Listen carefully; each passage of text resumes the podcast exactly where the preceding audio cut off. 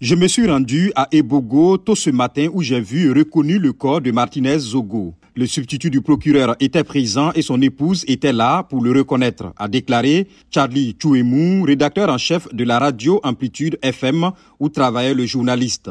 Le décès a été confirmé à l'AFP par une source policière sous couvert de l'anonymat. La gendarmerie avait été prévenue par un homme qui se rendait au champ et a aperçu son corps, a assuré M. Chouemou, précisant que le cadavre était entré en état de décomposition.